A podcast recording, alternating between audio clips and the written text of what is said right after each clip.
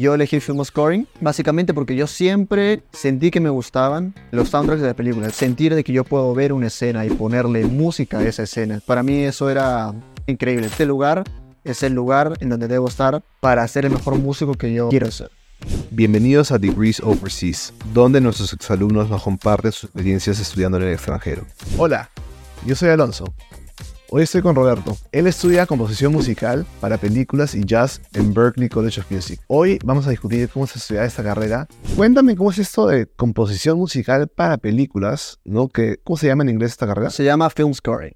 Y la otra es composición de y jazz. la otra es Jazz Composition tal cual. Y es un double major, o sea, estás estudiando dos carreras. Exacto, los dos son majors separados y allá tú puedes decidir si quieres hacer solo uno o si quieres hacer double major, básicamente. ¿Y cómo se estudia esta carrera? O sea, ¿de qué trata? Bueno, eh, la primera que es Film Scoring es este, nosotros cuando llegamos o cómo funciona en Berkeley, es de que el primer año, es decir, los primeros dos semestres es general, todos llevamos los mismos cursos, ya sea de teoría, este, o también de entrenamiento auditivo, entrenar nuestro oído, también es una parte importante de lo que hacemos. Y cuando llegamos al tercer semestre, ya estamos finalizando el segundo, pues nos piden ya, tienes que declarar tu major y elegir este qué vas a hacer. Ya hay una variedad de opciones. La más común, hay producción musical, hay composición tal cual, hay composición clásica, hay diferentes este, variedades. También hay interpretación musical, que es básicamente tocar tu instrumento, este, piano, guitarra, lo que sea. Y yo elegí Film Scoring, básicamente porque yo siempre sentí que me gustaban este, los soundtracks de la película. De repente, cuando llegué a Berkeley como tal, no estaba con ese pensamiento de voy a hacer esto, porque algunos llegan a Berkeley y dicen, ok, yo quiero hacer esto, es lo único que quiero hacer y no hay nada más, y se enfocan en eso. Yo fui con una idea diferente diciendo, no sé cuál va a ser mi major, porque yo sabía que iba sin declararlo, iba undeclared. Claro. Y este, en el camino de todo eso, este, también hay ferias en la universidad que te dicen, ok, hacia el, el major, cómo va a ser. Ahí viendo todo eso, pues este, me informé un poco y traté de pensarme a futuro cómo quería ser yo. Y la que más me atrajo fue esa, sentir de que yo a una escena, ya sea este, de una película, de una serie de televisión, inclusive esto se puede aplicar también para comerciales, este, noticieros y también para videojuegos inclusive, yo sentir de que yo puedo ver una escena y ponerle música a esa escena, entender las emociones que están sucediendo en ese momento y yo poder responder a esas emociones con música, para mí eso era, eso era increíble. Entonces dije, tengo que hacer eso de una y este, terminé declarando ese.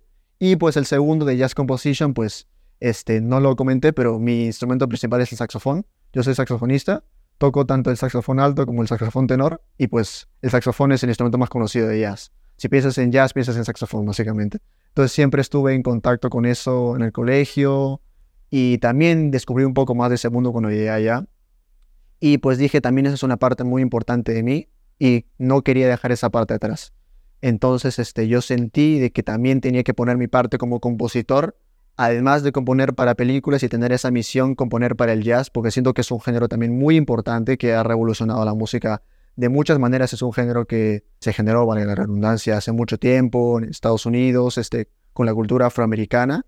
Y algunos piensan que el jazz es simplemente eso, pero la manera en que ha impactado eso en la evolución de la música es este, inconmensurable. Yo diría que junto con de repente el blues sería de lo que más ha impactado. Entonces este, yo sentí que tenía que colaborar a expandir también ese, ese género y no dejar que muera, porque sí es cierto de que se está dejando de escuchar el género como tal, pero no las aplicaciones. Porque saber escribir para jazz no solo significa escribo jazz y ya está, sino te abre las puertas para este, diferentes técnicas de composición y todo eso. Entonces yo sentí que esos dos ámbitos justamente, el de películas y el de jazz, me iban a ser un compositor mucho más completo. Entonces fue por eso que decidí elegirlas las dos. Increíble.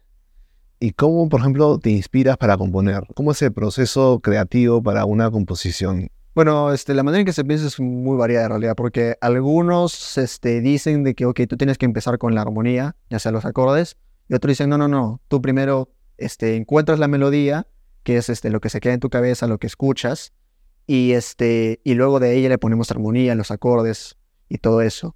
Yo siento que yo me voy por ambos lados, o empiezo por la armonía o empiezo por la melodía, este, ya que yo siento que enfocarte en unos, uno solo de esos estilos te limita un poco como músico, porque la música es diferente que otras carreras, es, un, es como una carrera un poco más libre, tienes que sentirla.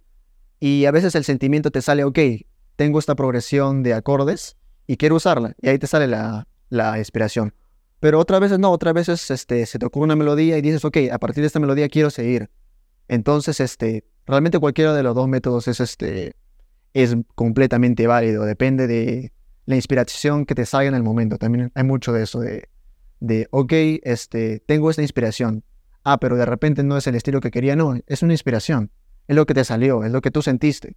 Y si tú sientes que eso que salió de ti es una buena idea de verdad, síguela. No hay razón por, por la que no. Simplemente construyes a partir de eso y, y verás de que saldrá algo bueno. Y una composición, digamos, de, de, tus favoritas o las mejores que has hecho, te puede tomar muy poco tiempo o muy largo tiempo, o los dos. Es variado en realidad. Una composición muy buena te puede demorar este, una semana, como te puede demorar, no sé, tres días, una cosa así.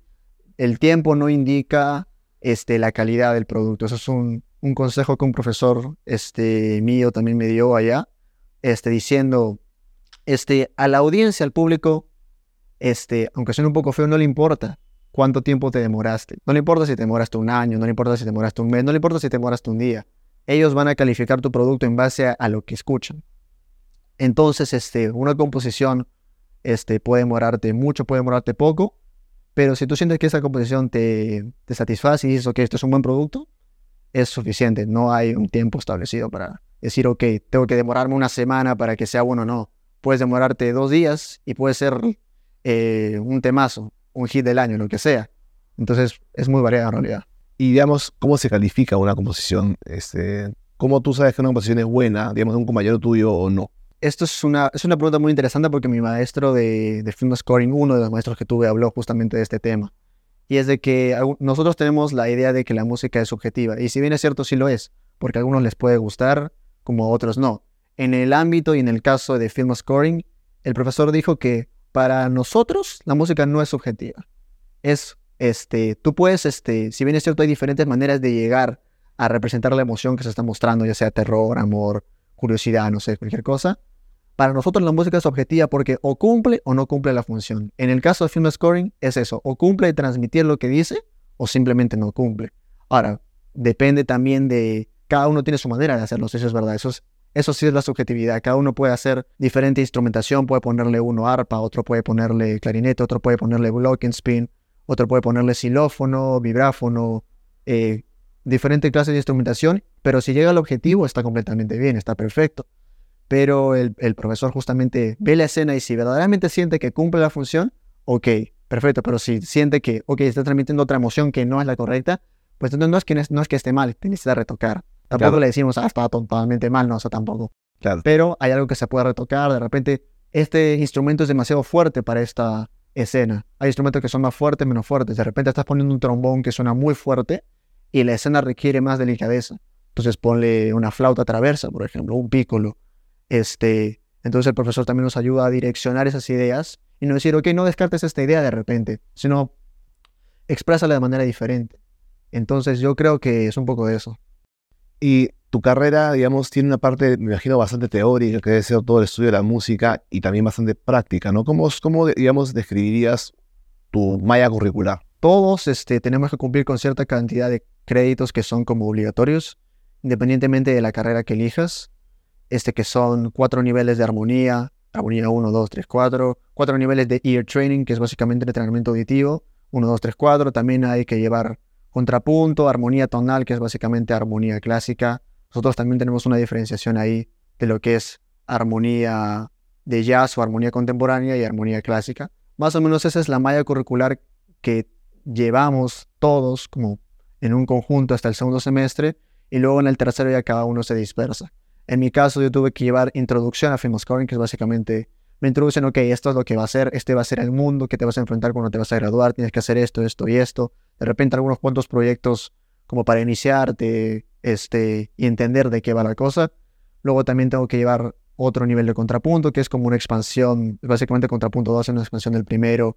A nosotros no se nos requiere porque algunas carreras requieren ciertos cursos y otros no. Por ejemplo, yo qué sé, este, music business. Ellos dejan la teoría básicamente musical este, lo más rápido que pueden porque ya se van a enfocar en el business de la carrera. Entonces, por ejemplo, ellos no necesitan llevar dos niveles de contrapunto, yo sí.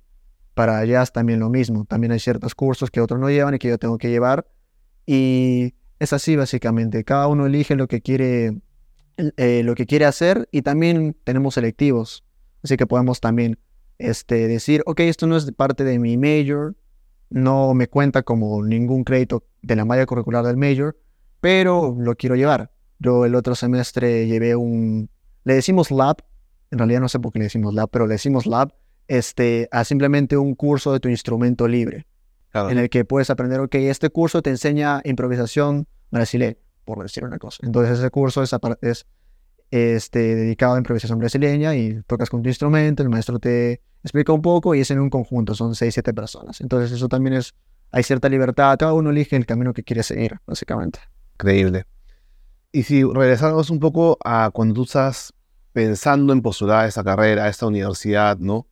Digamos, lo que pensabas que iba a ser estudiar en una universidad tan especializada como Berkeley, y cómo ves ahora tus estudios, tu carrera? ¿Ha cambiado algo la visión que tenías en la escuela con lo que ya es estar ahí? yo diría que sí, porque yo cuando fui a estudiar a Berkeley, cuando saqué mi ticket de avión, todo eso con mi mamá, me despedía de mi mamá en el aeropuerto, todo eso, esa era la primera vez este, en mi vida que iba a Estados Unidos, nunca antes había ido.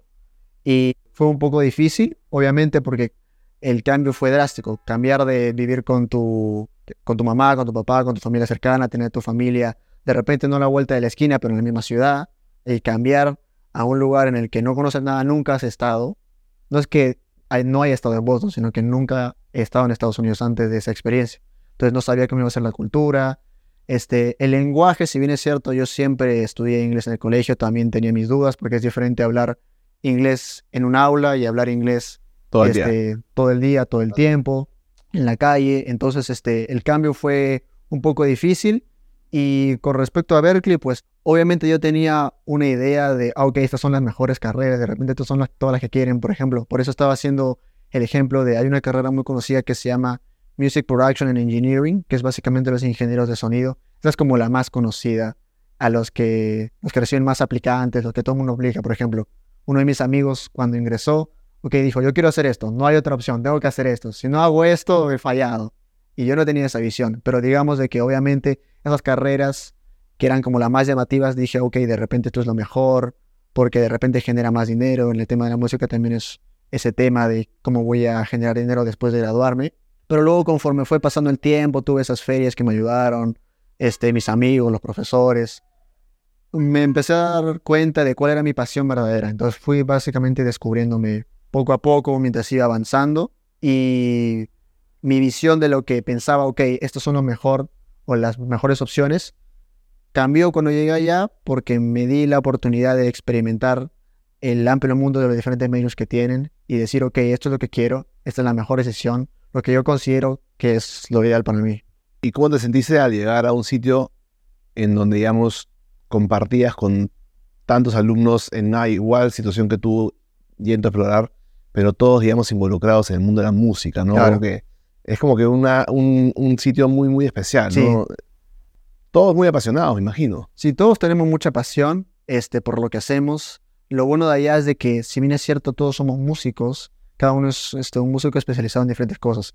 Algunos son músicos electrónicos, se enfocan más en los aparatos electrónicos, tal cual, los sintetizadores, todo eso. Otros se enfocan en su instrumento, son más de la vieja clase. Ok, yo soy saxofonista, voy a dedicarme a estudiar el saxofón, por ejemplo. Otros son productores, otros son ingenieros de sonido. Entonces cada uno tiene su pasión diferente, pero todos hacia la música. Entonces es súper bonito porque podemos tener diferentes experiencias o compartir experiencias este, con diversas personas de todo el mundo. Ya no solo de, Latinoamérica, porque allá también hay muchos latinos, sino de todo el mundo, de Europa, de Asia. Claro. Es este, inclusive de África, hay unos amigos que tengo.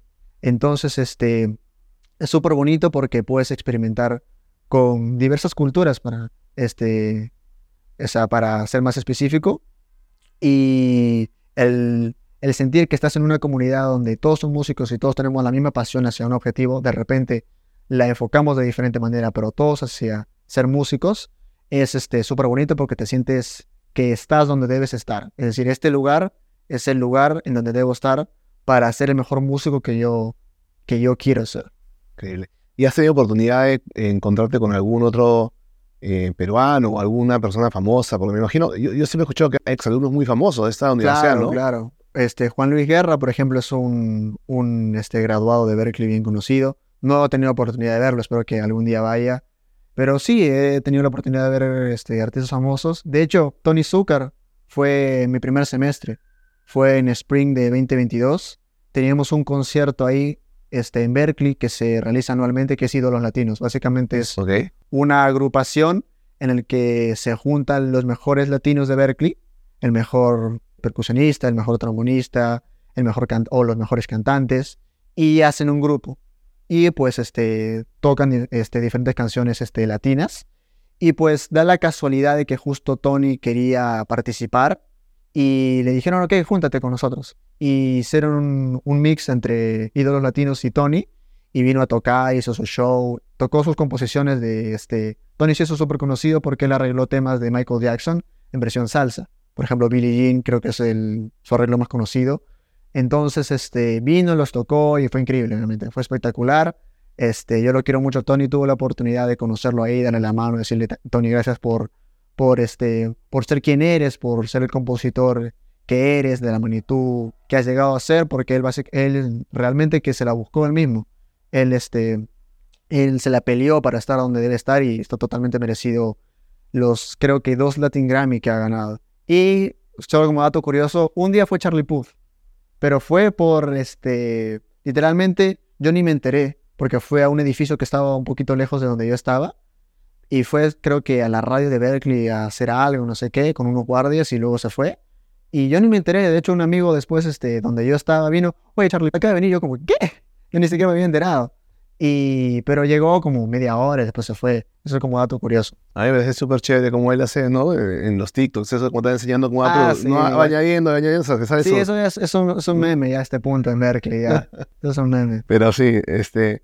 Y cuéntame, ¿cómo es tu desarrollo profesional? ¿Has tenido oportunidad de practicar, poner en práctica ya lo que estás haciendo o en el futuro ves alguna oportunidad de, de poner eso en práctica? Bueno, todavía no, pero en Berkeley tenemos una función bien chévere y es de que lo bueno de que ya nos dan todos los recursos para poder, este, para poder salir adelante como músicos. Tenemos una plataforma en la que nos ayudan a buscar internships, este, y pues en el tema de, de películas, pues internships en compañías que ya se dedican a esto o simplemente una pasantía en, de un compositor conocido, una cosa así que necesita un ayudante. Entonces simplemente tú buscas ahí, ves cuál es la disponibilidad y puedes aplicar.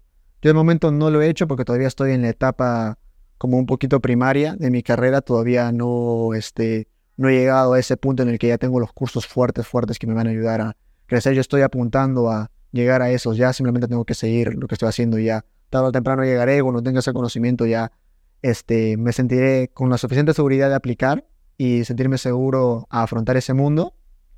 Pero, pero de momento no, pero lo bueno es de que Berkeley yo siento que nos ayuda en ese, en ese aspecto de ayudarnos a... Las oportunidades te las buscas tú, eso es verdad. Claro. Tú te las buscas, tú buscas cuál, es, cuál quieres que sea tu internship y todo eso, pero nos facilitan eso. Entonces yo creo que eso es algo muy bueno. Increíble. ¿Qué consejo le podrías dar a alguien que está ahorita viéndote, que está en el colegio, que piensa, digamos, entrar al mundo de la música, ¿no? Que también está pensando tal vez, tal vez postular a Berkeley o alguna universidad similar. ¿Qué podría hacer ahorita en el colegio para profundizar un poquito más en esta idea y, digamos, convencerse de que es el camino adecuado? ¿Qué hiciste tú o qué podrías haber hecho mejor? ¿Qué sugerencias podrías darle? disfrutar. Yo creo que es tan simple como eso. Yo creo que en el colegio, cuando eres este chivolo, cuando eres chiquillo, este, yo tampoco quiero empezar a decirles, no, tienes que pensar que vas a aplicar a tal cosa y empezarte a preparar. Este, la música es, este, es algo increíble, es un regalo que, que nos ha dado Dios. Este, y cuando eres pequeño, cuando estás descubriéndote a ti mismo, tienes que disfrutarlo al máximo. Tienes que sentirte feliz lo que estás haciendo, ya seas guitarrista, pianista, este, cantante, en mi caso saxofonista, no importa el instrumento que toques, percusionista, por decir un ejemplo. Tienes que disfrutar, tienes que sentirte que la música te mueve.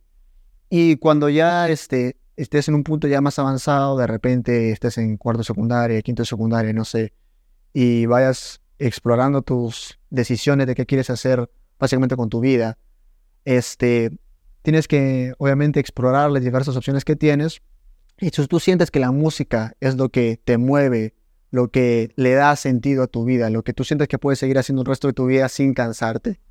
Si tú sientes que, ese, que esa es la elección, adelante. Pero para eso no tienes que estresarte, no tienes que decir, ay, esta pieza no me sale, esta canción no me sale, voy a practicar todos los días.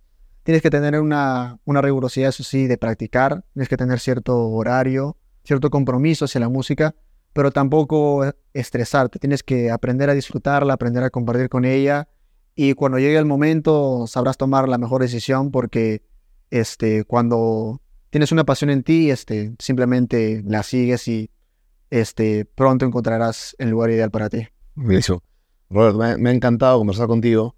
Creo que en verdad, eh, ustedes que nos están viendo, que están interesados en conocer un poquito más sobre el mundo de la música, definitivamente creo que la conversación con Roberto hoy día ha sido muy, muy útil. Lo espero de pronto, que esté muy bien. Hasta luego. Chao, chao. Como consejo, si vas a Estados Unidos, busca un trabajo en tu primer año porque la carga no va a ser muy intensa y vas a ir pudiendo desarrollar tu malla curricular,